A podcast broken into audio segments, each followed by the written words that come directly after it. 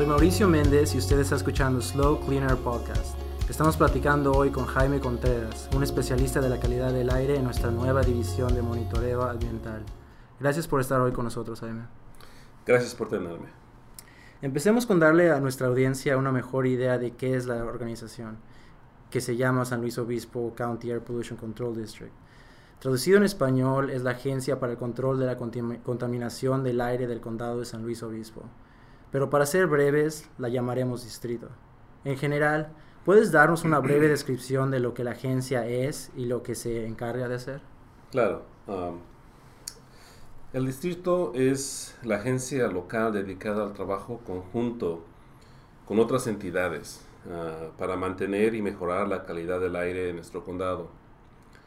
La agencia federal, la EPA, y la agencia estatal, CARB, regulan la industria en general y las actividades que generan emisiones de gases, partículas y materiales tóxicos. El distrito se encarga eh, de implementar estos reglamentos y desarrolla algunos propios con el propósito de cuidar nuestro aire. Además de estas acciones desarrollamos ah, materiales informativos para los residentes y también traemos a los salones de clase materiales educativos para nuestros niños. ¿Qué contaminantes son los que el distrito se preocupa más en nuestro condado? Mira, ah, tenemos como mandato federal el monitorear todo aquel contaminante del aire que tenga un efecto nocivo a la salud. Gracias a que vivimos en un área que tiene un nivel bajo de contaminantes, el enfoque de nuestros esfuerzos está en aquellos que aún ah, requieren más atención, como lo es el ozono y las partículas de materia. En nuestro condado, ¿dónde están las áreas de mayor preocupación en relación con los problemas de calidad del aire que acabo de mencionar? Mira, en la parte este del condado tenemos las áreas de Shandon y Carrizo Plains.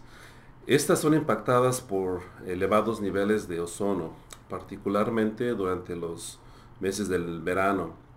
En la parte sur uh, tenemos las áreas de Océano, Nipomo y Mesa.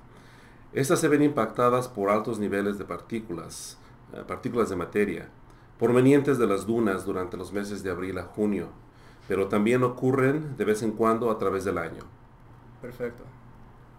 ¿Por qué el tener buena calidad del aire es importante para mi familia, mis amigos e incluso mis mascotas y en lo personal? Mira, el mensaje que estamos ah, tratando de comunicar a la gente es que el aire limpio es tan importante como beber agua limpia y alimentos sin contaminantes. Además, todos los seres vivos necesitamos respirar aire limpio para prevenir enfermedades. Ah, muchas de las veces no tenemos opciones de elegir cuándo y qué tipo de aire ah, vamos a respirar, tal como lo hacemos con el agua y alimentos. Respiramos aire porque tenemos que vivir el aire sucio y contaminado nos afecta a todos, a todos los seres, incluyendo al medio ambiente. El aire limpio nos beneficia igualmente a todos, incluso a nuestras queridas mascotas, ¿verdad? Sin duda, cualquier ser vivo necesita aire limpio para mm, ser saludable. Claro. Jaime, ¿hay gente más vulnerable cuando la calidad del aire empeora? Excelente pregunta.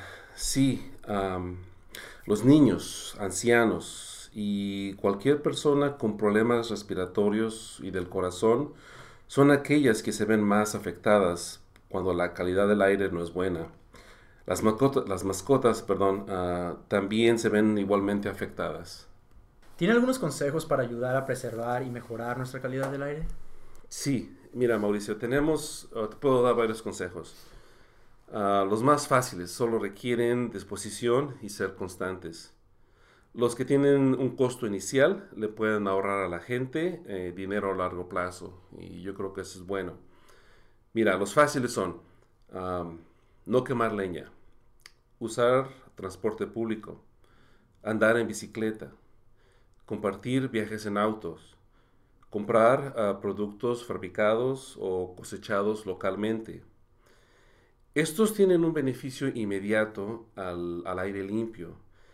Ah, ahora, los que cuestan ah, son tales como invertir en la compra de autos eléctricos, híbridos y también en tecnología de energía solar para el hogar. Eh, estos tienen ah, buen efecto inmediato y así como a largo plazo. Por último, eh, puedo sugerirles mantenerse informados acerca de la calidad del aire, de los reglamentos, y compartir esta información con amigos y familiares. ¿Qué programas se ofrecen o qué ayuda es disponible por parte del distrito para los residentes para ayudarnos a limpiar el aire, Jaime? Mira, Mauricio, por el momento hay programas de ayuda para la conversión de las antiguas chimeneas que queman leña a sistemas más eficientes, o sea, que quemen limpio. También existen fondos y recursos para aquellos residentes eh, que tienen autos viejos, más allá del 94, de hasta mil dólares para retirar estos autos contaminantes. Eh, también si se tiene un negocio agrícola, hay algunos ah, medios o recursos para ayudarles al costo de ah, la actualización de pompas de agua eh, que usan diésel o de otros tipos de maquinaria agrícola o también de transporte pesado. ¿Dónde puedo obtener más información sobre estos programas, Jaime? Mira, ah, la gente puede visitar nuestra página de internet eh, con su celular también, seguirnos en Twitter o llamarnos a nuestro teléfono que es el 805-781-5912. Eh, o también puede visitarnos a nuestra oficina directamente. Suena perfecto. Gracias por hablar con nosotros, Jaime. Para más información sobre el distrito para el control de contaminación del condado de San Luis Obispo, visite nuestro sitio de internet slowcleanair.org. Eso es S L O C L E A N A I R.org. También puedes seguirnos en Twitter at slowcleaner.